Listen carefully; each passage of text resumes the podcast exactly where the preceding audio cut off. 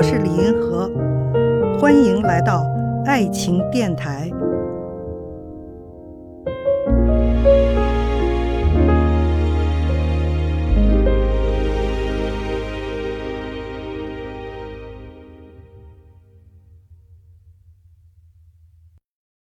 有一位听众这么问哈：没有性生活的婚姻能够持久吗？回答这个问题呢，我来讲三个要点哈。第一呢，人们的性生活啊，随着年龄的增长会减少，这是一个普遍的规律。你看那个婚后性活动的那个频率统计，可以看出来哈。他就比如说在二十多岁的时候，那是最高峰，然后三十多岁，然后四十多岁的时候都开始下降了。我看国外有一些统计，哈，到比如说六十多岁年龄组，百分之三四十的人过有规律的性生活吧；七十多岁年龄组、八十多岁年龄组还都有，只比例越来越小了。第二点呢，就是说性生活满意度高的婚姻质量高，这个婚姻它也会比较的持久；性生活满意度低的婚姻的质量也比较低，也就更不易持久。他们中间是有这么样一个相关关系，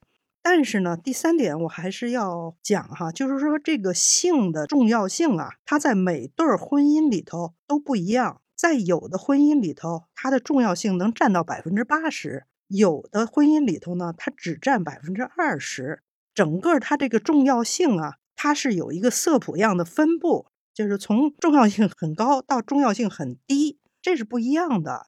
回答你这个问题呢？就是没有性生活的这种婚姻能不能持久？那他就是说，你越靠近百分之八十这一边的这个性的活动的重要性，在他们的婚姻里很重要，那他就越不能持久。就是说，本来你们的婚姻里头就百分之八十的重要性是性，其他的只有百分之二十，这时候你要是没有了，这婚姻就不能持久。但是呢，你越靠近百分之二十这边，那就越容易持久。就是说，性在他们的婚姻里头本来就不占的那么重，他们中间还有另外的，比如养孩子啊，俩人的感情啊，有好多。比如说他感情特别好，但是有一方已经完全没有性欲了，或者是性无能了什么之类的，但是他们这个婚姻还可以持久，就因为性在他们的这个婚姻里头占的分量不重。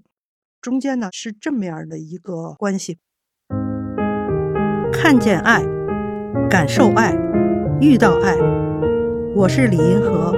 我们下期再见。